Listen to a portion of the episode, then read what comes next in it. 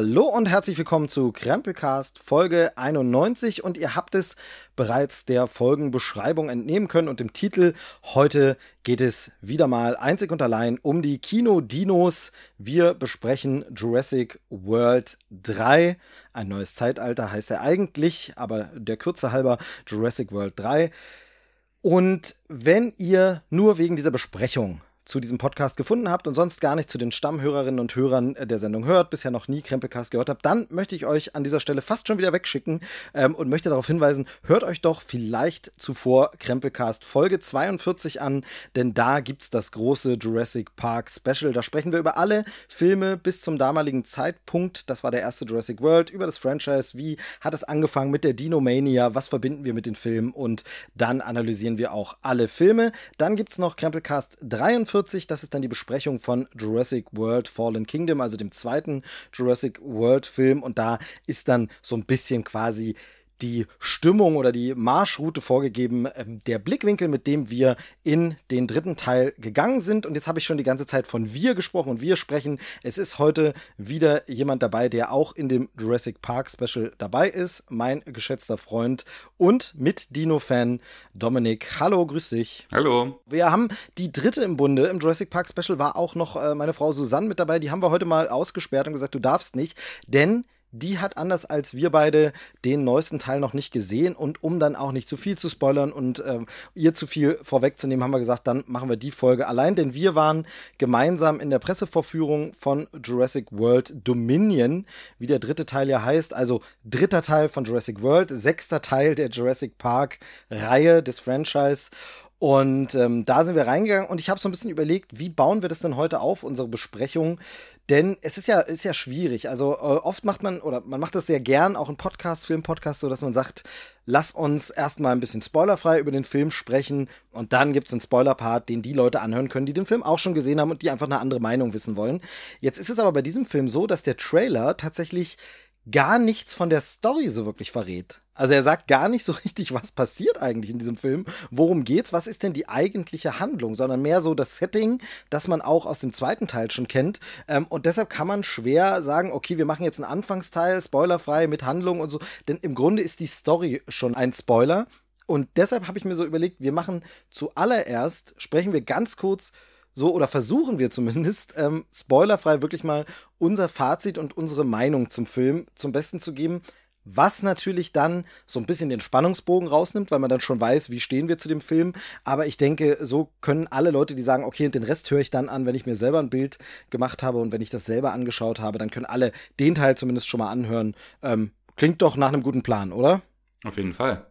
Genau, das sagst du jetzt noch. Du wirst es aber nicht mehr sagen, wenn ich jetzt sage, okay, dann fang du doch mal an und äh, sag doch mal zuallererst äh, vielleicht spoilerfrei so dein Fazit, äh, nachdem wir aus dem Kino kamen, nachdem wir die Pressevorführung gesehen haben. Wie fandst du denn Jurassic World Dominion? Ja, also ich muss sagen, letzten Endes äh, kann man zu dem Film sagen, das war auf jeden Fall ein Film mit Dinosauriern. Pause. Nein, also ich finde, ich finde leider, äh, was bei dem Film ist, äh, über die ganzen vielen Dinosaurier, die man in dem Film sieht, hat man so ein bisschen äh, vergessen, dass man vielleicht auch interessante menschliche Figuren mit einbauen sollte. Das bringt es vielleicht ganz gut auf den Punkt. Okay, ja, finde ich, finde ich nicht schlecht, stimmt. Äh, du hast jetzt eine Formulierung nicht verwendet, die du, die du äh, per WhatsApp letztens schon schön formuliert hast, fand ich sehr schön, dass du gesagt, ja, der Film wäre eher Jurassic Quark, ne? ähm, äh, fand ich, fand ich sehr, sehr lustig. Ähm, ja, und da hört man den Tenor schon raus, denn mir geht's ähnlich. Ähm, ich muss sagen, ich bin wirklich ziemlich enttäuscht. Ich fand ihn echt nicht sonderlich gut und ich bin ja, also wer eben diese alten Podcast-Folgen gehört hat zum Thema, ähm, ich bin ja großer, großer Fan des Franchise. Ich mag das und drücke da auch gerne ein Auge zu. Ich mag den zweiten Teil, Lost World, sehr, wo viele wirklich kein gutes Haar dran lassen und sagen, oh, da habe ich viel zu kritisieren. Den mag ich sehr. Ich kann mit Jurassic World was anfangen, kann dem viel abgewinnen, obwohl ich um die Defizite weiß und so, aber das gefällt mir. Das heißt, ich bin wirklich sehr wohlwollend reingegangen und habe wirklich gedacht, okay, komm, gib dem Ganzen eine Chance. Ich will das gut finden. Aber es ist mir während des Films nicht wirklich gelungen, das gut zu finden. Ich war sehr enttäuscht und je länger der Film zurückliegt und je mehr ich drüber nachdenke, fällt mir immer mehr auf, wie schlecht ich ihn dann tatsächlich finde. Der war wirklich gar nicht mal so gut und kurz noch vielleicht als Fazit war mein erster Gedanke war so ein bisschen, ich mochte an Jurassic World 2, also das gefallene Königreich, mochte ich die zweite Hälfte nicht so sehr. Da ging das dann in Richtungen, wo ich dachte, oh, jetzt verliert es mich ein bisschen, das mag ich nicht mehr. Und ich habe das Gefühl, Teil 3 ist jetzt für Leute, die die zweite Hälfte von Jurassic World 2 gut fanden, ist das jetzt der ganze Film für die. Wer eher die erste Hälfte von Jurassic World und den ersten Jurassic World gut fand, der ist hier so ein bisschen im falschen Film. Das wäre so das erste Fazit. Leider nicht so positiv. Ich äh, würde sagen, jetzt wagen wir uns so ein bisschen in die Spoilerei vor, indem wir eben jetzt mal den Inhalt kurz zusammenfassen. Ähm, wer das wissen möchte, verraten wir ein bisschen. Ähm, und das hatte ich noch nicht dazu gesagt, wir spoilen natürlich die vorhergehenden Filme, das ist klar. Also das ist logisch, man sollte schon Jurassic World 2 gesehen haben, bevor man in den dritten geht. Ich glaube, also man wird es nicht brauchen zum Verständnis unbedingt, aber ich glaube, es ist einfach ein konsequentes Weitererzählen und es ist sinnvoller, den Teil davor gesehen zu haben, um dann gleich in das Setting reinzukommen. Ähm, oder was meinst du? Ja, auf jeden Fall. Ähm, ich habe übrigens äh, eine Theorie, müssen wir mal schauen, ob die auch stimmt. Ich glaube, wir äh, finden den Film jetzt aus äh, äh unterschiedlichen Gründen gut. Ich habe nämlich die Theorie, du magst ihn nicht, weil er zu wenig äh, Jurassic Park ist. Ich mag ihn nicht, weil er zu viel Jurassic Park ist. Oh, da bin ich gespannt. Okay. Okay, das musst du mir nachher erklären. Dann haben wir jetzt gleich mal eine Diskussionsgrundlage. Genau, sehr gut, sehr gut. Werden wir mal versuchen, das zu ergründen. Ähm, ich würde jetzt mal ganz kurz versuchen, die Story zusammenzufassen. Du mhm. darfst mich äh, gern unterbrechen, ergänzen und erweitern. Ähm, ich fange mal an, weil, also, man kann sagen, im Trailer das ist jetzt schon ein bisschen was gespoilter verraten. Man sieht, glaube ich, mit Ausnahme von ein oder zwei Szenen aus jedem Setpiece einen kurzen Moment. Das heißt, Szenen hat man alle schon mal irgendwo gesehen, weiß man, wo wir platziert werden. Was der Trailer aber nicht so macht, ist wirklich eine Geschichte zu erzählen. Ähm, Was ja erstmal gut ist. Also äh, genau. muss ich sagen, da ist der Trailer tatsächlich äh, sehr gut, äh, im Unterschied zu vielen anderen Filmen äh, dass er wirklich nur mit diesen Bildern arbeitet und du äh, eigentlich gar nicht weißt, äh, wie ist jetzt der Kontext. Also das fand ich eigentlich sehr gut bei den Trailern für diesen Film und hat mich so ein bisschen dran erinnert, wie das ja auch Disney sehr geschickt macht mit den Marvel-Filmen, dass sie quasi auch Sachen einfach in fal falscher Reihenfolge zeigen, so dass man denken könnte, das wäre jetzt die Handlung und dann stellt sich heraus, es ist genau andersrum. Sowas mag ich eigentlich.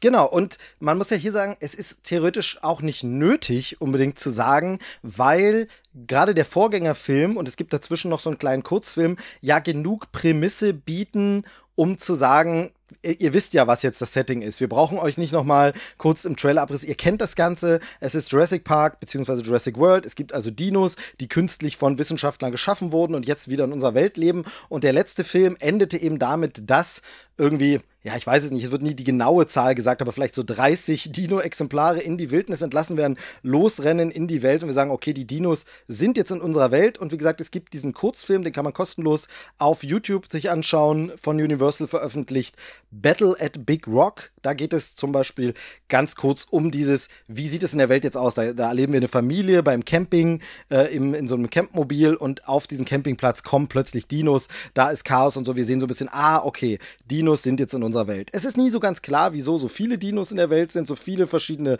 Arten und Sorten und wie die sich dann fortpflanzen. Das wird auch ein bisschen in dem Film weggewischt, aber das Setting ist klar und deshalb hat man, glaube ich, im Trailer darauf verzichtet. Müssen wir jetzt nicht nochmal erklären, sondern wir zeigen, und das macht der Trailer, wir zeigen erstmal Bilder, ganz viele Bilder von Dinos in unserer Welt. Ob das im Meer ist, ob das in der Prärie ist oder äh, irgendwo anders, ja? Wobei ja tatsächlich eine Sache im Trailer ja schon gespoilert wird. Und das ist äh, der Cast. Genau, ja, das ist richtig, aber eben nicht die Story. Also es wird gespoilert, ja. wer dabei sein wird. Und da sehen wir, dass eben jetzt nicht nur die Figuren aus Jurassic World dabei sind, sondern eben auch klassische Charaktere. Man spricht da immer gern auch von Legacy Characters, also ähm, aus dem alten Jurassic Park Film ähm, kommen ein paar Charaktere nochmal wieder zurück. Das ist im Trailer zu sehen. Aber was die genau machen, was deren Funktion ist, das wird eben nicht verraten. Ja, genau. Genau, also wir erfahren noch nichts über die Story und deshalb versuche ich die Story zusammenzufassen. Es äh, sind im Grunde zwei Handlungen, die parallel ablaufen, wenn man so will, und die dann so ein bisschen zusammenführen. Die eine Handlung ist die, dass ähm, Owen und Claire zusammen mit Maisie, die sie bei sich aufgenommen haben, in einer Hütte im Wald versteckt wohnen, weil natürlich Menschen hinter Maisie her sind, weil sie ja ein, sag ich mal, Gengeheimnis oder ein Genexperiment darstellt. Sie ist ein menschlicher Klon, das heißt, Wissenschaftler sind natürlich daran interessiert, wie wurde das alles gemacht, wie wurde das umgesetzt und ähm, es wäre natürlich sehr, sehr schlau oder sehr, sehr äh, vielversprechend, sie zu untersuchen und genau anzugucken, ähm, wie hat das da alles funktioniert. Deshalb beschützen sie sie abseits der, äh, ja, sag ich mal, Zivilisation, wohnen so ein bisschen im Wald versteckt und ähm, allerdings wird Maisie natürlich inzwischen auch äh, so ein bisschen also sie will ein bisschen raus in die Welt. Sie ist jetzt eine Teenagerin, sie ist eben nicht mehr das zehnjährige Mädchen. Das sind vier Jahre vergangen seit den Ereignissen von Jurassic World 2. Und ähm, sie rebelliert da so ein bisschen, ich will nicht die ganze Zeit hier bleiben und ich will raus und so. Aber die wohnen da, das ist die eine Handlung. Und natürlich kommt es, wie es kommen muss. Maisie wird geschnappt, wird entführt und Owen und Claire müssen sich aufmachen, sie zu retten. Und nicht nur Maisie wird entführt, sondern in den Wäldern drumherum lebt auch Blue, die inzwischen ein Baby Dino hat, äh, wird dann Beta genannt, ein Baby-Dino, Velociraptor, ähm, der auch äh, gekidnappt und entführt wird und eben Owen und Claire wollen die retten. Das wäre erstmal Handlung Nummer eins. Handlung Nummer zwei ist äh, ganz woanders in den USA gibt es eine Heuschreckenplage. Und diese Heuschreckenplage ist nicht äh, einfach mal eine normale Heuschreckenplage, sondern es sind ganz offensichtlich genmanipulierte Riesenheuschrecken, die ganz gigantisch aussehen, äh, Felder äh, leer fressen und es gibt ähm, dann eine Wissenschaftlerin, die das Ganze untersucht. Und diese Wissenschaftlerin kennen wir. Das ist Ellie Settler aus dem ersten Jurassic Park-Film, wieder gespielt von Laura Dern. Sie tritt hier auf, sie ist dem Geheimnis auf der Spur. Und um diesem Ganzen nachzugehen, was hat es mit diesen Heuschrecken, die offensichtlich genmanipuliert sind, und den Pflanzen und allem zu tun, macht sie sich auf und sucht ihren alten Freund Alan Grant auf. Und gemeinsam wollen sie irgendwie hinter das Geheimnis kommen und haben dabei auch noch Hinweise von Ian Malcolm, gespielt von Jeff Goldblum, bekommen. Und so kommen unsere alten Charaktere zu rein. Und diese beiden Stories laufen dann irgendwann zusammen. Die Charaktere, die einmal die Gekidnappten retten wollen und die hinter dieses Geheimnis kommen wollen, die treffen zusammen und äh, ja, spielen dann gemeinsam in einigen Szenen äh, Dino Huts. Habe ich das so einigermaßen richtig zusammengefasst? Ja, also ähm, ist eigentlich, war eigentlich das Wichtigste dabei, ja. Genau, also das ist die Story und die hat nämlich der Trailer nicht verraten, wie du schon sagst, das ist eigentlich ganz cool. Ähm, allerdings tun sich natürlich da sofort die ersten Fragen auf. Äh, man muss wirklich so ein bisschen sagen, hm, Warum hat bisher die keiner gefunden? Maisie, die wohnt dort einfach nur im Wald. Das sieht jetzt nicht aus wie auf einer abgeschotteten Insel. Warum wird bei genmanipulierten Heuschrecken eine Paläobiologin gerufen? Und warum holt sie ihren Paläontologenfreund, um das zu untersuchen? Ist ja eigentlich gar nicht ihr Fachgebiet. Also hier tun sich auch schon die ersten Probleme auf, wo man so ein bisschen denkt, hm, okay, das muss ich jetzt einfach mal so kaufen und hinnehmen. Aber wirklich überzeugen tut's mich nicht. Ja, also ähm, kann ich so unterschreiben. Ich habe generell so ein bisschen das Pro ein Problem mit den Figuren in dem Film, weil sie lediglich dazu dienen, irgendwie die Geschichte voranzutreiben und äh, damit irgendwie auch nur so ja Stichwortgeber sind oder oder oder halt eine bestimmte Funktion erfüllen müssen. Also du hast dann halt eine Ellie Settler, die ist halt die Wissenschaftlerin und holt jetzt den Alan Grant, weil weiß man nicht genau. Ähm, Ian Malcolm muss da auch irgendwo sein, obwohl das, was er da macht, eigentlich nichts mit seinen eigentlichen Funktionen als Mathematiker und äh, Chaos-Theoretiker zu tun hat, was er da macht. Also das ist alles so ein bisschen, ja, es wirkt alles so ein bisschen konstruiert. Es wirkt halt wirklich so, dass man die Figuren unbedingt wieder haben will und sie unbedingt deshalb einführen muss mit irgendeiner fadenscheinigen Begründung und das ist so, ja, okay, hm, will man vielleicht, dann nimmt man das in Kauf. Aber da wäre einem ganz sicher mit ein bisschen Überlegen auch irgendwas Besseres eingefallen. Also wenn man wirklich sagt, gerade jetzt sind Dinos in der Welt da draußen, dann hätte es sicherlich irgendeinen Grund gegeben, dass unsere äh, Paläontologen und die Paläobotanikerin, dass die irgendwas untersuchen, was damit zu tun hat und nicht irgendwelche Heuschrecken. Und ja, Heuschrecken, also Genau, das ist auch äh, mein Hauptproblem, diese ganze Heuschreckenplage-Story. Also die eine Story ist okay, wo man so sagt, okay, ja, äh, das, ist, das ist quasi die Weiterführung der Geschichte im äh, vorangegangenen Teil mit dieser äh, geklonten äh, Tochter von dem äh, Partner von, ähm, wie heißt Hammond? er noch? Hammond, genau, äh, Lockwood, Hammond, genau, genau. Lockwood, genau. Und das wird halt weitererzählt und da wollen welche die haben und weil sie irgendwelche Geheimnisse in sich trägt, bla bla. Okay, ja, das ist eine, von eine Fortsetzung eine gute Geschichte. Aber diese ganze Heuschreckenplage, die hat ja wirklich mit Dinosauriern nichts zu tun. Also wo man so sagt, von wegen, das hätte jetzt auch ein eigener Film sein können über gengezüchtete Monsterheuschrecken. Äh, also das ist quasi ein zweiter Film, wo man dann aber irgendwie dann reinkonstruiert hat, die Figuren aus äh, dem Jurassic Park Film. Also es ist sehr, sehr, sehr seltsam. Und äh, ich glaube, letzten Endes hat auch diese ganze Heuschreckengeschichte gar nicht so viel äh, mit der anderen Geschichte zu tun. Also die, die laufen zwar irgendwann zusammen, aber es ist jetzt, also es ist alles sehr, sehr, sehr konstruiert, wo man das Gefühl hat, sie hatten eigentlich zwei Drehbücher. Äh, und das eine Drehbuch war eigentlich für einen Film, der mit Jurassic Park nichts zu tun hat. Und dann haben sie gesagt, okay, komm, wir packen das zusammen, damit wir einen ganzen Film kriegen, weil irgendwie beide Drehbücher zusammen nicht gereicht hätten. Also es wirkt alles sehr, sehr seltsam und das ist äh, für mich auch eine, eine der Schwächen von dem Film. Und da kommen wir nämlich zu dieser Theorie. Ich finde ja, ähm, diese ganze Reihe, die ja eigentlich Jurassic World heißt, hat sich viel zu lange damit aufgehalten, eigentlich Jurassic Park sein zu wollen. Mhm. Weil ich finde, der erste, wo man so sagt, okay, das ist, das ist, das ist cool, das ist auch noch so ein bisschen so ein halbes Remake. Das haben wir ja schon bei Star Wars, äh, das Erwachen der Macht, äh, hat das ja auch sehr gut funktioniert, dass man sozusagen eine Fortsetzung macht, die aber sehr viele Elemente wiedererkennen lässt, sodass man nochmal dieses nostalgische Gefühl hatte von, ach ja, cool, äh, Jurassic Park war schon, war schon cool. Und da hast du halt wieder einen Park, in dem was schief geht und die Dinosaurier brechen aus und äh, fressen, fressen die äh, Parkbesucher. Im zweiten Teil haben sie es dann in der ersten Hälfte noch so ein bisschen gehabt, dieses Jurassic Park-Feeling, weil sie halt wieder auf der Insel waren und so. Aber da hat man dann gemerkt, als sie von der Insel runter waren, fiel ihnen auch plötzlich nichts mehr ein, wirklich was Gutes zu erzählen mit der Prämisse, jetzt sind Dinosaurier in der Welt. Und das ist hier wieder das Problem. Also oder sogar noch stärker das Problem, weil jetzt sind sie zwar komplett von dieser Jurassic Park Prämisse weg und Dinosaurier gibt es einfach in der Welt und Menschen müssen quasi äh, mit Dinosauriern sozusagen als Nachbarn irgendwie leben, aber bis auf ein paar Montagen, wo man das mal so kurz äh, nachrichtenmäßig sieht, wird das nie wirklich wird das nie wirklich gezeigt. Also wie gesagt, der Kurzfilm zeigt es, aber der ist ja nicht Teil dieses Films. Und das ist so ein bisschen schade, weil da hätte man ja wahnsinnig viel Potenzial gehabt, da irgendwie eine Geschichte zu erzählen, wie Menschen jetzt damit klarkommen, dass diese riesigen Tiere plötzlich ganz normal da sind. Aber darum genau. geht's gar nicht, sondern, und äh, da gehen wir auch noch ein bisschen mehr äh, ins Spoiler-Territorium rein, letzten Endes landen sie dann wieder in einer Art Park und es ist wieder Jurassic Park zum Schluss. Also das ist tatsächlich was, was ich bei dem Film letzten Endes, als ich nochmal drüber nachgedacht habe, vor allen Dingen noch, noch sehr gestört hat, dass sie letzten Endes wieder in so einer Art, es ist zwar ein Reservat, aber es kommt eigentlich auf dasselbe Prinzip wie Jurassic Park wieder zurück, sind wieder in so einer eingeschlossenen äh, Landschaft, wo halt Dinosaurier sind und müssen da irgendwie überleben. Und es ist wieder Jurassic Park. Also das ist so, ja, wo man sich so denkt, fällt denen ja wirklich nichts Neues mehr ein. Genau, also äh, kann ich, kann ich tatsächlich nur zustimmen. Es ist wirklich dieses, man hätte erwartet, und das ist das, was der Trailer eben, der Trailer erzählt keine Story, weil man denkt, es geht darum, wir sehen jetzt, wie ist das eigentlich, wenn Menschen und Dinosaurier in dasselbe Zeitalter katapultiert sind und nebeneinander leben müssen. Was diese Filme immer seit dem ersten Film thematisieren und sagen, aber es war immer eingeschränkt. Und jetzt sind wir wirklich in der Jurassic World, also die ganze Welt ist plötzlich ein Jurassic Park und erleben ein, so heißt es ja, neues Zeitalter nur wir alle leben es nicht, weil der Film dazu nichts erzählt. Es ist vollkommen unwichtig, sondern Ellie Settler erlebt ein Abenteuer mit genmanipulierten Heuschrecken in einer Welt, in der es zufällig auch Dinos gibt, aber das stört nicht groß.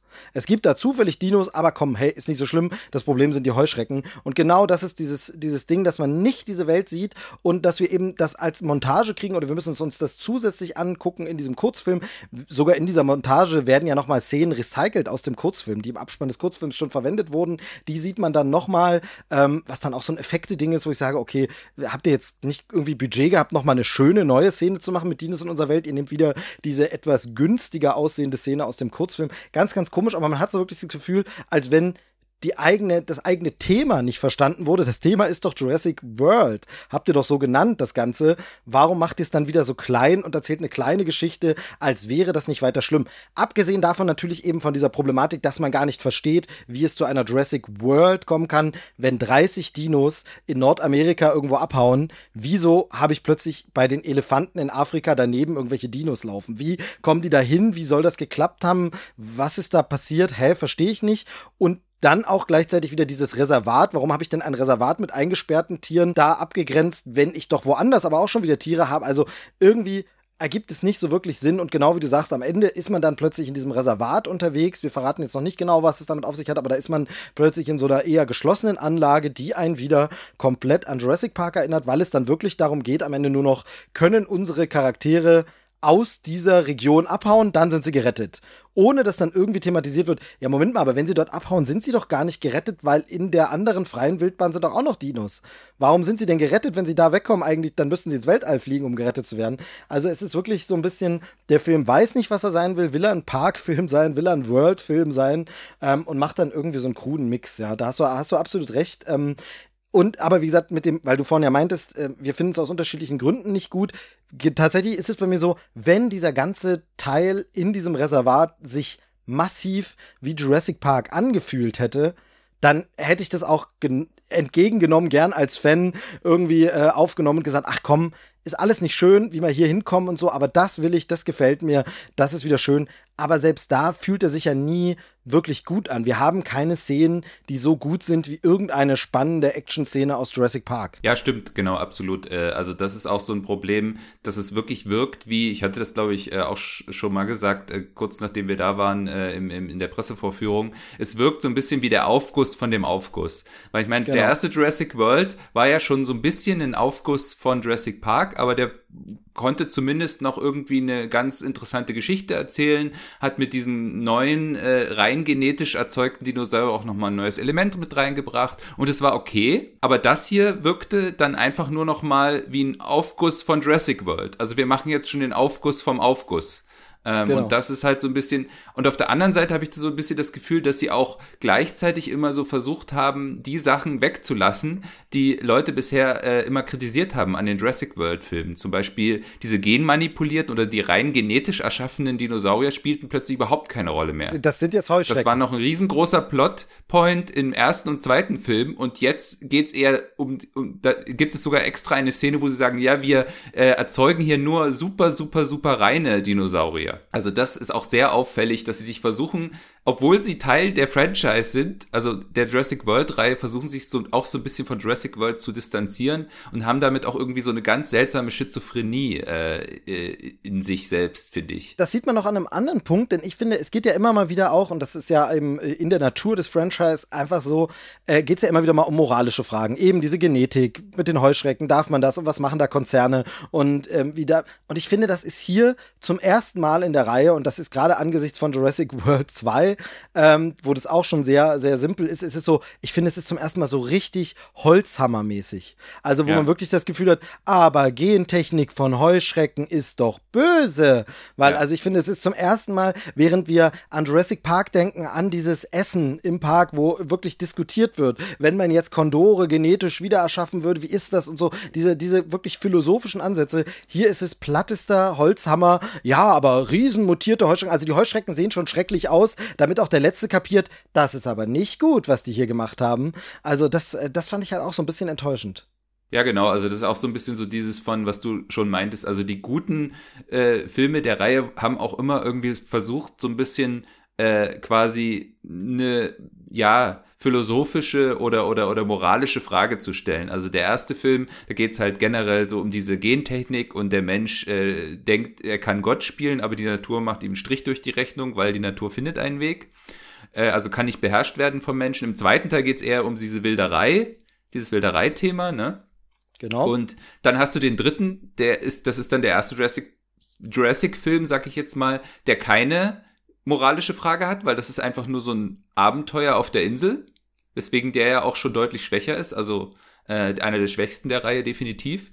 Und dann hast du ja bei Jurassic World durch diesen, durch diesen rein genetisch geschaffenen Dinosaurier schon wieder so ein bisschen so ein Update von diesem, äh, der Mensch spielt Gott und darf man das und auch so ein bisschen, was ich tatsächlich sehr clever fand, so ein bisschen so dieses, äh, die Leute sind von den Dinosauriern gelangweilt, wir müssen jetzt was bieten, was noch krasser ist und noch größer ist. Also wo, was ja fast schon ein bisschen Selbstreflexion ist, weil so funktionieren ja auch ganz oft so Hollywood-Franchises, genau. dass jede genau. Fortsetzung immer versucht, noch was Größeres, noch was Krasseres, noch mehr Action, noch mehr Knall, noch mehr Bumm. Äh, man muss sich nur die Fast and the Furious-Reihe angucken, die mit jedem Teil absurder wird.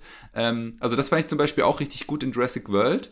Und dann hast, hast du jetzt den zweiten Teil und auch den dritten Teil, der bis auf so eine, ja, weil man es halt machen muss, äh, eben, wie du schon meintest, mit so einem Holzhammer, so eine, ja, böse Kapitalisten, die da böse, böse Sachen machen.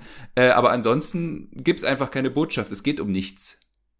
Genau, äh, definitiv so. Und, äh, und jetzt kommen wir aber zu dem Punkt, dass ganz viele Leute, also ich, ganz viele weiß ich nicht, aber ich kenne mehrere Leute, die wirklich zum Beispiel den dritten Teil von Jurassic Park gar nicht so abstrafen wie du und ich, sondern die sagen, ach, als Monster hat's funktioniert der für mich ja. Da ist der ja eigentlich ist einfach nur ein guter Monsterfilm. Finde ich nicht, haben wir aber schon mal in einer anderen Folge erörtert, aber so wäre es ja jetzt bei diesem Film auch, wenn man sagt, okay, dann nehmen wir das alles weg. Wir hatten zu hohe Erwartungen, wir haben gesagt, wir wollen aber schön die alten Figuren nochmal, wir wollen wieder moralische Fragen, wir wollen das mit der Welt. Okay, dann sehen wir das eben nur als Film, bei dem es aus unerklärlichen Gründen, warum auch immer, riesige Monster, nämlich Dinosaurier gibt und jetzt wird gekämpft und es gibt Dino-Action. Und dann kommt der schlimmste Kritikpunkt, den man dem Film, glaube ich, dann machen kann. Selbst da versagt er meiner Meinung nach, hat keine besonders schönen Szenen, keine besonderen Set-Pieces, wo ich sage, das ist aber großartig, das ist aber eine Szene, die ich so auch nicht in den letzten Jahren durch Godzilla vs. Kong oder Pacific Rim oder irgendwas nicht schon so ähnlich gesehen hätte, sondern das ist alles auch irgendwie gar nicht mal so krass gute Action, oder? Ja, absolut. Also äh, bin ich auch mit dir komplett einer Meinung. Vor allen Dingen, wenn man sich überlegt, also gerade die ersten beiden Jurassic Park Filme, das ist perfektes Spannungskino wie, und vor allem funktioniert auch immer wieder, wie unfassbar spannend sind denn diese Szenen immer inszeniert, wenn sie da von der Klippe hängen und das, und das Glas anfängt zu splittern und dann kommt noch ein zweiter T-Rex. Das ist so perfekt aufgebaut und so perfekt konstruiert und hier besteht jede Szene nur in, oh, äh, äh, ein Dinosaurier, wir müssen wegrennen, oh, wir rennen weg Oh, äh, er hat mich fast gebissen. Nein, ich kann noch gerade so entkommen. Oh, jetzt hätte er mich schon wieder fast gebissen. Oh, ich kann wieder gerade so entkommen. Und das ist einfach jede einzelne Szene. Und dazu einfach, das war so mein Gefühl, Krach. Hauptsache Krach. Ja lauter Krach, Krach, Krach. Keine Ahnung, ob die Anlage im Kino für die Pressevorführung besonders aufgedreht wurde, aber es vibrierte der Stuhl die ganze Zeit und das mag man in einer fulminanten Höhepunktszene mal gut finden, aber hier ist es wirklich so, Hauptsache Lärm, Dinos müssen brüllen, Leute müssen gerade ihren Fuß noch wegziehen, während zugeschnappt wird, es muss gebrüllt werden, es muss Krach, Krach, Krach, Lärm die ganze Zeit und das aber so stumpf, dass ich wirklich also wir sind noch vielleicht nicht auf dem Level von einem Transformers 2, aber es geht in diese Richtung, wo ich sage, ja, jetzt wird schon wieder und wieder zwei Dinos gegeneinander und da ist noch ein Mensch dazwischen und der rennt noch mal weg und Hauptsache es ist laut, laut, laut ähm, und dabei aber auch nicht besonders schön komponiert oder so, sondern wo man wirklich denkt, auch die, die Sets, ich habe schon gesagt, man sieht im Trailer eigentlich alle Sets schon mal irgendwo, es ist immer grau, es ist schneeig, es ist kalt, es ist dann mal Feuer bei Nacht oder so oder regnerisch, wie man sagt, aber keine wirklich, weiß ich nicht, so vibrierenden Szenen, wo die mhm. Farben dich anspringen und du wirklich ja. denkst, was für ein Bild oder was für ein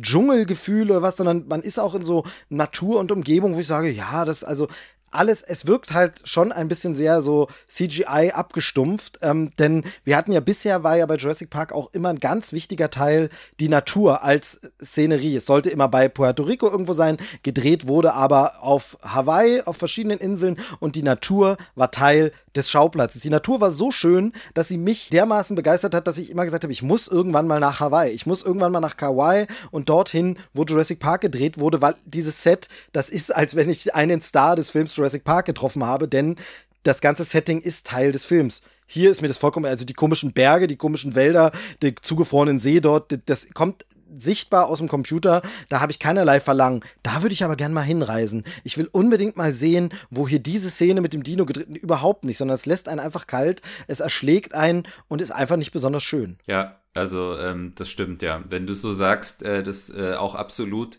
Also da muss man ja zum Beispiel auch den zweiten äh, Teil noch so ein bisschen in Schutz nehmen. Der versucht ja wenigstens was Neues und inszeniert das teilweise ganz cool da in dem Haus. Auch wenn genau. die Story da relativ schwach ist. Aber da gibt's tatsächlich ein paar coole Kameraeinstellungen und ein paar coole Ideen, äh, wie man das inszeniert. Das fehlt ja hier komplett. Also das ist ja wirklich so dieses von, das Beste, was man bei dem Film noch sagen kann, ist, dass einige Szenen da so im Wald mit den Dinos erinnern so ein bisschen an diese Nachtszenen von Jurassic Park. Aber auch nur so als, das hat jemand irgendwie versucht nachzuahmen. Da finde ich, äh, sogar der Kurzfilm macht das besser. Ja, ähm, ja. Und ja, wie du schon sagtest, also tatsächlich, die, die Umgebung, die Natur war immer auch ein, einer der Stars von Jurassic Park und dieser Star, sie haben alle Stars zurückgeholt, nur diesen Star haben sie vergessen. Ja, das ist einfach äh, irgendwie auch so ein viel, und man hätte es ja auch wunderbar machen können. Man hätte doch sagen können, äh, erzählt einfach eine, keine Ahnung, eine Dinosauriergeschichte in der Wüste, erzählt eine Dinosauriergeschichte in den Bergen. Aber du hast zwar irgendwie immer, dass man kurz irgendwie eine Landschaft sieht, aber dann ist man halt auf irgendwelchen offensichtlichen Sets mit irgendwelchen CGI-Hintergründen und man hat nie das Gefühl, dass es wirklich eine echte äh, Lokalität wäre. Also würde mich jetzt sehr, außer, außer natürlich diese äh, Verfolgungsjagd in der Stadt, ähm, um jetzt äh, auch wieder ein Spoiler, ein bisschen mehr ins Spoilerliche zu gehen, die dann aber tatsächlich, wie du das schon sehr schön gesagt hast, die ganze Szene ist, wirkt ein bisschen so, als hätte man einfach bei Mission Impossible Dinosaurier mit eingefügt. Genau, das ist ja, ähm, in dieser Szene kulminiert das so ein bisschen, aber da wollte ich dann auch noch drauf äh, eingehen. Es gibt zwischendurch so einen ganzen Abschnitt des Films, wo man plötzlich vergisst, dass man hier einen Jurassic Park-Film oder Jurassic World-Film erzählt, wo es plötzlich, es müssen Leute mit CIA-Agenten irgendwie auf geheime Mission, um von A und B was zu kriegen. Gangster, man darf nicht auffliegen. Und plötzlich denke ich, Moment mal, bin ich im falschen, falschen Franchise? Bin ich plötzlich in Fast and Furious? Bin ich in möchte gern Mission Impossible gelandet? Und genau, kulminiert dann in einer Verfolgungsjagd mit Motorrad und Hatz und Geschieße. Äh, also einfach, ich sag mal, Schießereien, richtig krasse Schießereien in einem Jurassic World-Film. Warum? Das will ich da nicht. Also das, das brauche ich da auch nicht. Und es fühlt sich wie ein totaler Fremdkörper an. Und ähm, da, da hat man so das Gefühl, okay, wolltet ihr euch gern dem Zeitgeist anbiedern oder was? Also es ist so ein bisschen, da fühlte ich mich erinnert an den Mumie-Film mit Tom Cruise, egal wie man den sonst findet. Ähm, diese Flugzeugabsturzszene ist spektakulär, großartig inszeniert und gemacht, aber sie passt überhaupt nicht in diesen Film. Man denkt, okay, aber warum ist jetzt ganz kurz eine Szene mit Ethan Hunt, der in einem Flugzeug abstürzt und Parabelflug macht, wenn es jetzt gleich wieder um die Mumie geht? Also die, so gut die Szene ist, sie passt da nicht rein. Und genauso ist es dieser ganze Teil, wo wir auch Omar C, auch hier ein kleiner Minispoiler, nochmal wiedersehen, der plötzlich beim CIA ist und plötzlich ist es ein Agentenfilm. Und ich denke, Leute, aber das, das passt hier nicht rein. Und ähm, ja, also es ist wirklich storymäßig sehr, sehr enttäuschend. Und ich glaube, das wäre auch alles noch verkraftbar, wenn unsere Charaktere irgendwie mal einen Moment hätten, wo man mitfühlt oder irgendwas mit, aber es wird alles, es ist alles so, so, so dumm und simpel und einfach. Also weder habe ich irgendwie ein Verständnis für Maisie, noch fühle ich mit äh, Owen und Claire mit, weil ich die Beziehung zwischen den beiden wieder gar nicht so richtig greifen kann, wie schon in anderen Filmen. Mit äh, Ellie und Ellen ist es so von wegen, ähm, ja, mein Mann und die Kinder aus dem anderen Buch, äh, aus dem anderen Film, die müssen wir ganz kurz weg erklären in einem Nebensatz. Erkläre ich kurz weg. Eigentlich habe ich doch immer dich geliebt. Äh, oder habe ich? Ach, weiß ich nicht. Es ist alles so unemotional und egal ähm, dass man auch da nie, also es kommt auch nie dieses geile Nostalgiegefühl auf, aber die nochmal zusammen zu sehen. Genau, also was mir zum Beispiel auch aufgefallen ist, wenn man sich äh, zurückerinnert an die alten Filme, äh, was auch äh, es ist auch wieder so typisch Spielberg-Film, aber du hast halt auch immer eine Figurenentwicklung gehabt. Genau. Vor allem im ersten Teil. Also im ersten Teil, du hast Alan Grant, der seine äh, Kinderphobie überwindet. Du hast die Kinder selbst, die quasi äh, an, an diesem Abenteuer wachsen. Du hast Hammond, der äh, quasi äh, davon überzeugt wird, dass das doch keine so gute Idee ist mit dem Jurassic Park. Also alle Charaktere entwickeln sich weiter. Und im zweiten Film ist es auch so. Ian Malcolm entwickelt sich da weiter, äh, muss quasi äh, irgendwie da mit seiner Tochter klarkommen und so. Und du hast eine klare Figurenentwicklung. In dem Film hier entwickelt sich keine Figur irgendwie, sondern äh, Owen und Claire sind am Anfang ein Paar, sind am Ende ein Paar. Das Mädchen ist ein 14-jähriger frecher Teenager, ist zum Schluss wieder ein 14-jähriger frecher Teenager. Äh, Ian Malcolm ist Ian Malcolm und bleibt Ian Malcolm. Gut, da muss man dazu sagen, der war eigentlich, hat sich eigentlich in keinem Film wirklich groß entwickelt, aber trotzdem. Äh, und was ich halt noch schlimmer finde, ist, es gibt tatsächlich Figuren, die sich entwickelt haben. Aber das ist zwischen den Filmen passiert. Also du hast halt wieder B.D. Wong als, ich habe jetzt den Namen vergessen. Henry Wu. Henry, Henry Wu, der ja. Wissenschaftler. Der war im zweiten Teil, jetzt geht's auch wieder sehr in die Spoiler-Ecke übrigens, ähm, der war im zweiten Teil eigentlich so ein bisschen der Bösewicht, äh, der quasi noch die Dinosauriergeheimnisse klaut. Und hier ist er plötzlich so äh, gebrochen und, ähm, und, und will irgendwie äh, Abbitte schaffen für das, was er gemacht hat und will irgendwie äh, das wieder gut machen, ähm, wo ich mir so sage, das wäre interessant gewesen, diese Entwicklung zu sehen. Aber wir sehen sie nicht, sondern es ist einfach so jetzt, dass er so ist. Was ich halt auch schade finde, weil das hätte man doch in den Film mit einbauen können. Also auch völlig unverständlich, warum sie das nicht gemacht haben. Ja, das wäre eine erzählenswerte Story gewesen. Ähm, es gibt eine Figur, die sich entwickelt hat, auch zwischen den Filmen. Da finde ich es aber nicht schlimm, das zwischen den Filmen. Aber das finde ich tatsächlich sehr gut. Das ist auch noch nicht im Trailer und deshalb hier jetzt auch noch mal eine Spoilerwarnung. Wer das lieber nicht wissen will, hört man nicht weiter zu. Aber wir sehen eine alte Figur wieder, mit der, glaube ich, niemand gerechnet hat, dass wir sie wieder sehen. Dodgson ist zurück. Dodgson, Dodgson, wir haben Dodgson hier. Ähm, wir haben Dodgson wieder im Film. Und äh, wie der sich weiterentwickelt hat, finde ich aber ganz cool. Das ist einer der wenigen Sachen, ähm, das war, der kommt ja relativ früh im Film dann vor und da habe ich noch gedacht, wie, ach geil, das ist ja eine schöne Komponente, das finde ich ja gut, das finde ich ja super, wie sie den weiterentwickelt haben. Was, was sagst du zu dem? Ja, tatsächlich. Also ich glaube, das ist einer der wenigen richtig guten Ideen, die der Film hat, diese Figur nochmal äh, zurückzubringen und vor allen Dingen auch, wie er irgendwie dargestellt äh, wird. Äh, so ein bisschen diese Mischung aus Elon Musk und äh, wie heißt der von Apple? Tim Cook, Tim, genau. Tim Elon Cook, Musk, genau. Tim Cook, irgendwo so dazwischen, genau. Und das, das finde ich tatsächlich eine ganz, ganz interessante, ganz witzige Idee. Ähm, aber leider wird er dann halt auch zu sehr zu diesem Huahaha-Klischee-Fiesling.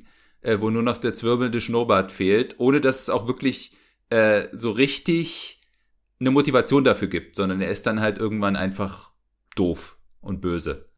Ja, das, was ja. auch was auch relativ schnell klar wird, dass er nicht wirklich äh, eine positive Figur ist. Genau, also es ist dieses, sie, sie haben eine schöne Idee mit ihm, aber die dann nicht weiterentwickelt. Genau bei Henry Wu ähnlich und dann ähm, äh, muss man sagen, es gibt halt auch irgendwie nie so eine Fallhöhe. Also du hast ja auch nie in diesem Film um irgendwen wirklich Angst. Also so ging es mir.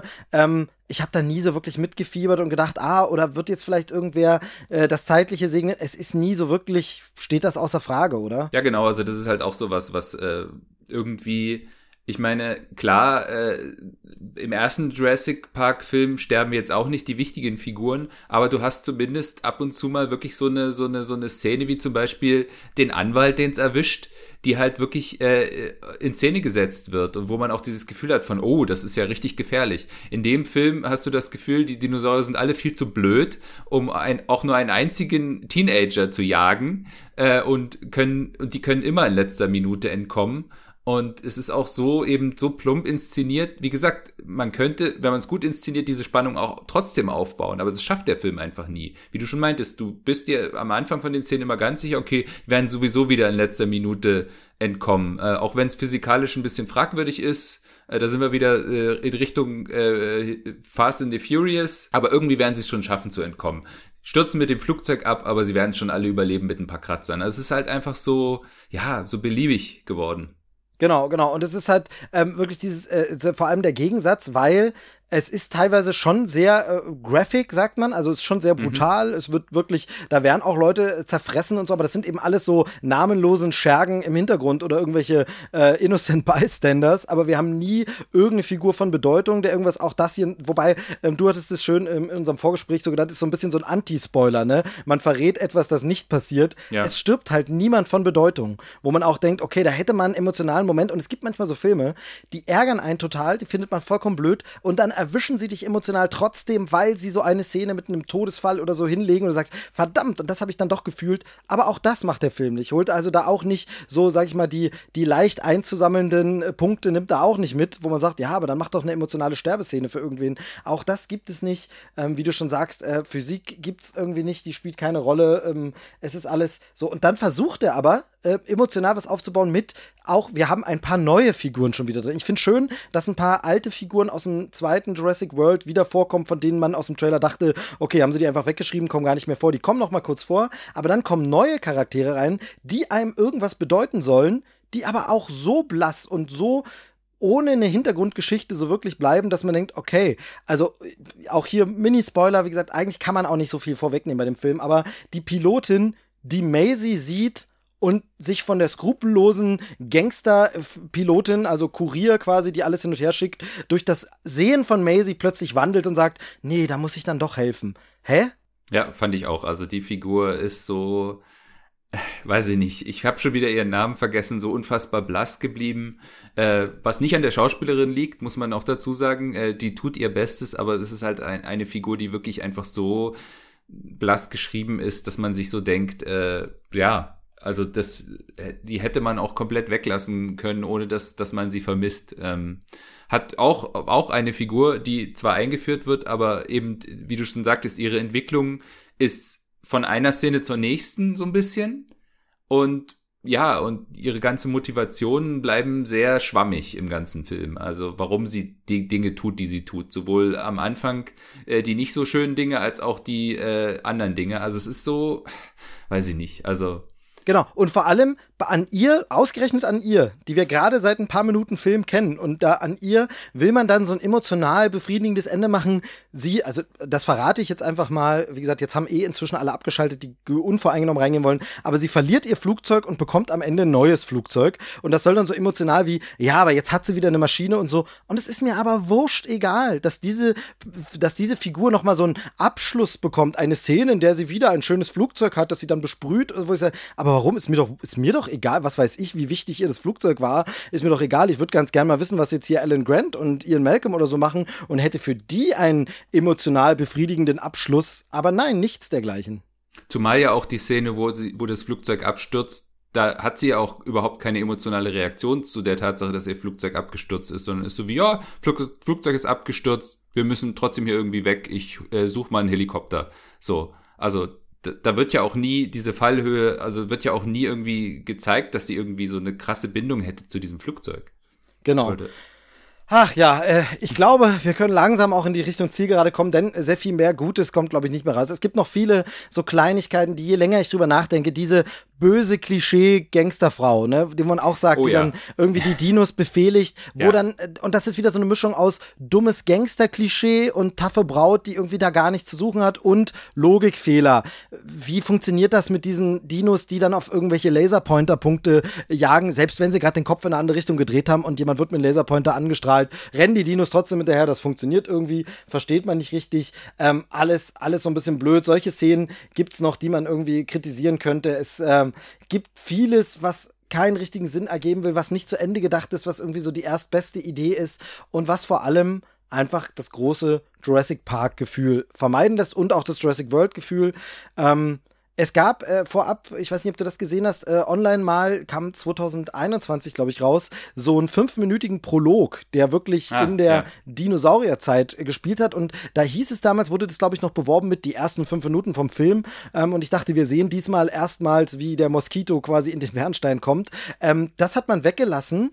Äh, das ist nicht weiter schlimm, ist nicht weiter dramatisch, aber das ist für mich auch so ein Indiz, wo man sagt, ich glaube, dass auch durch Pandemieverschiebung und verschiedene Sachen, ich glaube, dass bei diesem Film noch sehr viel im Prozess immer wieder geändert wurde und so fühlt sich der Film aber auch an, dass man denkt, ja, aber die Story wurde gar nicht zu Ende geführt und richtig, und jetzt habt ihr noch eine Story reingeknallt und noch, also es fühlt sich vieles auch so an, als wenn, ja, aber wir müssen noch für den Markt eine Figur reinbauen. Leute, die auf taffe Actionbräute stehen, gibt denen auch noch eine Szene. Und Leute, die gern Flugaction sehen, gibt denen auch noch eine Szene. Und äh, so es wirkt wie so ein Stückwerk zusammengekleistert und dann zugeschüttet mit Dinosauriern.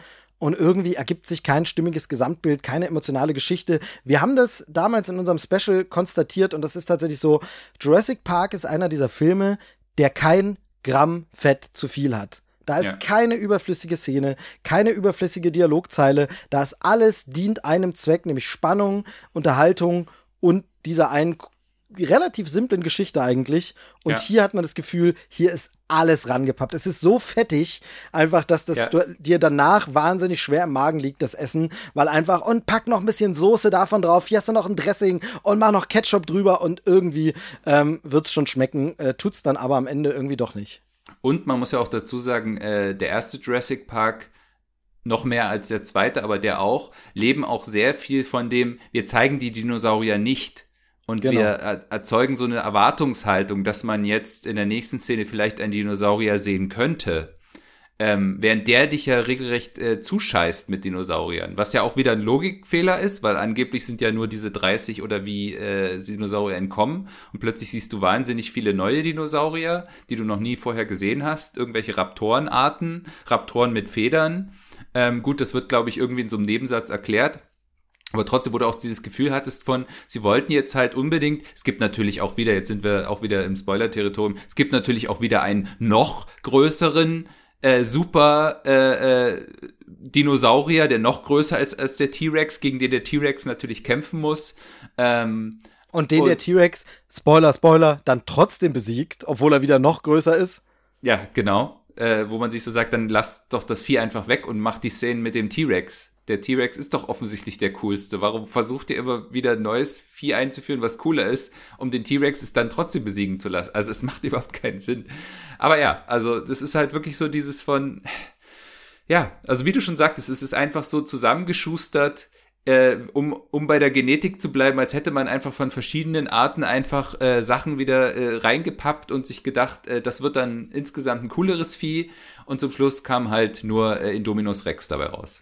Genau. Oder eher so ein, so ein freakiges, kriechendes Wesen, was ja. nicht richtig überlebensfähig ist, weißt du, was dann so, ah, schieß mich bitte, ja, erlösen. Ja. Eher so, so ist es eher so, so ganz böse äh, Gen, Gensplicing-Sache. Ja. Ähm, und wir können, über einen Punkt können wir vielleicht noch ansprechen und das sind die Spezialeffekte, denn das ist ja die Reihe, die Computereffekte einfach in ihrem Namen schon immer trug, die Dinos, das war damals die Offenbarung. Äh, natürlich gibt es andere Filme wie Terminator 2 etc., die auch mit Computereffekten und so und ohne das undenkbar, aber die Filme, die wirklich das auf eine ganz große Ebene gebracht haben, war einfach Jurassic Park. Ganz, ganz wenige Computeranimationen nur im ersten Film, die aber dermaßen gut, dass sie heute noch gut aussehen im ersten Film von damals.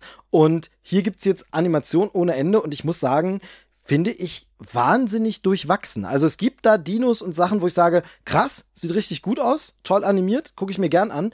Aber es gibt wirklich Szenen, wo ich so denke, ja, da hätte wahrscheinlich der Rechner noch mal eine Nacht drüber rechnen sollen. Da ist noch nicht ganz zu Ende gerendert, ähm, inklusive von mir schon angesprochen Szenen, die aus dem Kurzfilm noch mal kommen, die wie wahnsinnig schlecht zusammenmontiert aussehen. Also das einfach ganz schlechten Dino rein kopiert wurde, rein gefotoshoppt. Ähm, wie, wie haben dir die Effekte gefallen?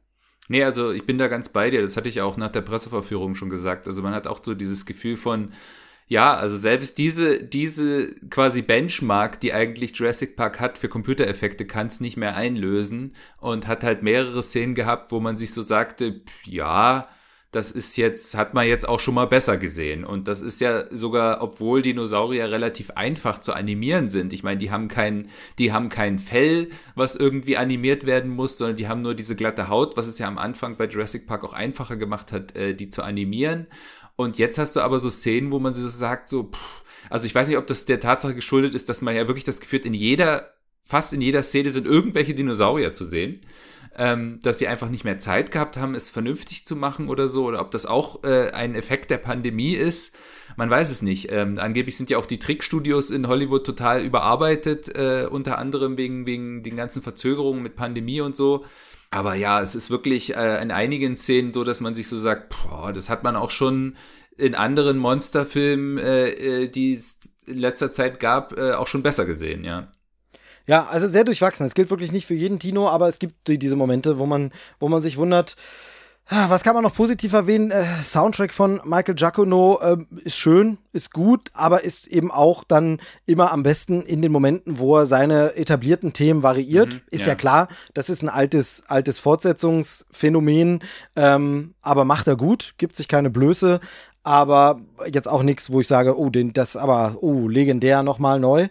Ähm, ja, ansonsten äh, bleibt, glaube ich, nicht viel über, was man, äh, dass man diesen Film jetzt empfehlen würde, unbedingt ins Kino zu gehen, oder? Das Einzige, was mir noch aufgefallen ist, äh, als ich den Film gesehen habe, ist, es ist immer wieder schön, äh, Sam Neill zu sehen und der hat immer noch diesen äh, coolen Charme irgendwie drauf, finde ich. Also das finde ich tatsächlich von den drei Wiedergekehrten war er noch der, der am meisten gestrahlt hat in dem Film. Ähm, während zum Beispiel ich ein bisschen enttäuscht war von Jeff Goldblum. Also Jeff Goldblum wurde total unterbenutzt, wo man sich so sagt, du hast schon jemanden wie Jeff Goldblum und ich sag mal so, also der war auch so ein bisschen nur Zaungast in äh, ganz viele, äh, in ganz vielen Szenen, ne? Ja, und darf, und darf diesmal so ethisch-moralische Sätze sagen, die wirklich so auf äh, Teenager-Niveau sind. Also dieser eine Vortrag, den er da hält vor irgendwelchen super äh, klugen äh, Wissenschaftlern, die ihn dann frenetisch applaudieren, wo man wirklich sagt von wegen, na ja, also so intelligent, philosophisch war sein, sein Vortrag jetzt auch nicht. Ja, genau. Das, das, das ist eben auch so ein Beispiel. Und man muss ja auch dazu sagen, jetzt sind wir wieder beim Negativen, aber äh, man muss ja auch dazu sagen, wenn man an Jurassic Park denkt und auch äh, den zweiten äh, Lost World, wie viele Zitate, an die man sich erinnern kann, wie viele coolen Sprüche von Ian Malcolm. Ich kann mich an, in dem Film an keinen einzigen erinnern. Nichts. Ja, da ist nichts, ja. nichts übrig geblieben. Was ich irgendwie äh, einen coolen Spruch fand oder eine lustige, äh, lustige Szene. Nee, nix. Das ja, oder alles nur ein Einheitsbrei in meinem Genau, Kopf. oder sie waren halt schon im Trailer so ein, zwei Sätze wie, warum müssen sie immer größer werden oder sowas, aber auch das ist jetzt nicht, also im sechsten Teil der Reihe auch kein Spruch, also das bringst du im dritten Teil, aber im sechsten Teil dann zu sagen, oh, noch größer, weiß, also da ist es dann auch nicht mehr liebevolle Hommage und Augenzwinkern, haha, wir haben uns selber, sondern dann ist es auch Eingeständnis, weil er im Grunde ja wirklich diese Frage stellt, die wir gerade gestellt haben, warum führt ihr denn immer noch größere Dinos ein? Das ergibt doch überhaupt keinen Sinn. Ähm, da ist das Zitat dann auch nicht mehr charmant. Ja, genauso auch die Szene, die auch schon im Trailer war, wo ein Dinosaurier auftaucht und äh, äh, Grant und äh, Owen zur selben Zeit sagen, nicht bewegen. Ja. Ähm, wo man so sagt, das weist den Zuschauer nur darauf hin, dass Owen im Grunde genommen eine blasse Grant-Kopie ist.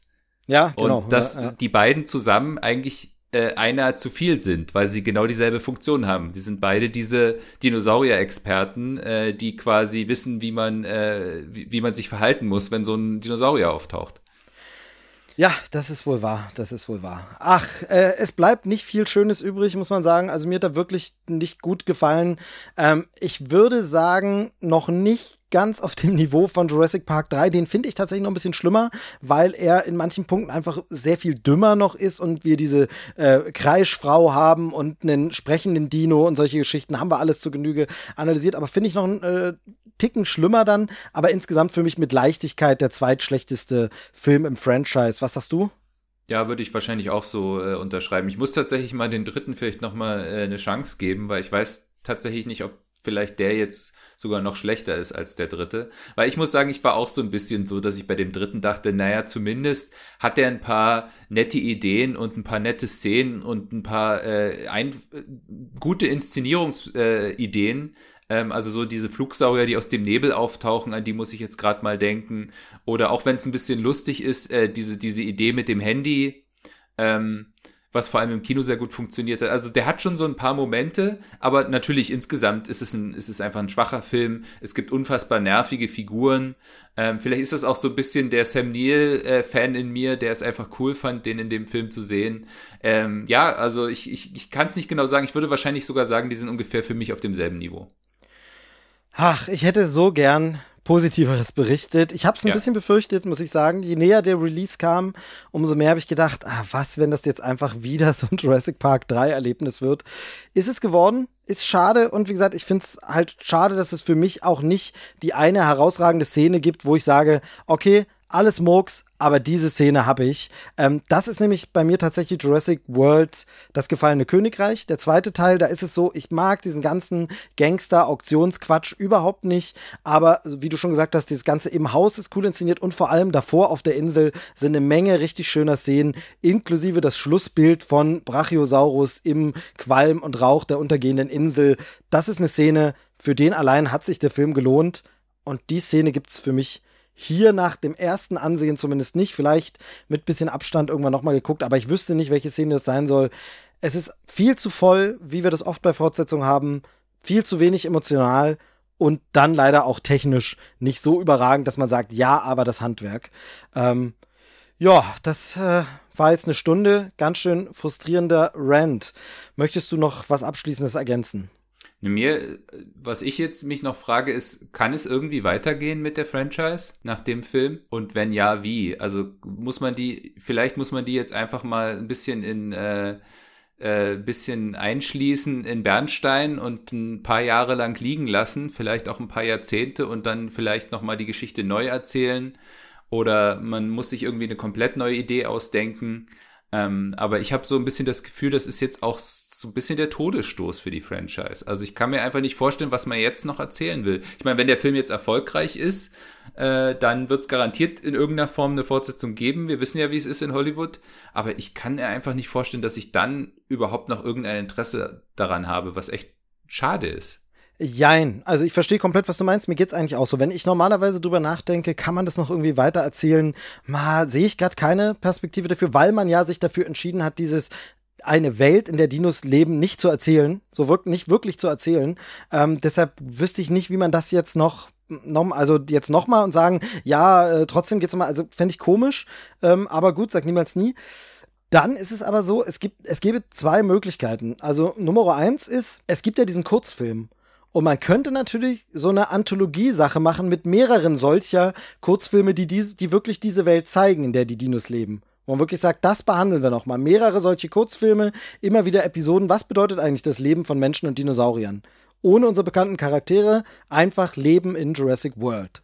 Ja. Nummer zwei ist natürlich, es gibt ja ne, noch einen Ableger, es gibt ja das Franchise noch und das ist äh, Jurassic World Neue Abenteuer, beziehungsweise im Originaltitel Camp Cretaceous. Und das ist ja eine eher an Kinder und Jugendliche gerichtete Animationsserie, ist auf Netflix zu sehen und ähm, gerade die ersten Staffeln sind wirklich nicht schlecht. Es ist für ein jüngeres Publikum, das muss man immer dazu sagen, aber es ist schön integriert. Äh, die erste Staffel spielt parallel zu den Ereignissen von Jurassic World und äh, gibt nochmal einen anderen Blickwinkel, behandelt ein paar andere schöne Themen, äh, so wie Coming of Age äh, und Freundschaft und äh, Beziehung zu den Eltern und so. Hatten wir schon, das ist ist echt nicht schlecht. Da geht es mir aber auch so, dass man da in Staffel 4 jetzt langsam in Richtungen abdriftet, wo ich auch schon sage, ah, ob das noch so gut enden wird, weiß ich nicht. Aber es gibt die Möglichkeit, so Nebenschauplätze vielleicht aufzumachen und Zeitsprünge. Also zum Beispiel zu sagen, wir erzählen noch mal was, was so ähnlich wie Jurassic Park 3 in dieser Zeit spielt, während da einfach Anlage B abgeriegelt ist, der untergegangene Park.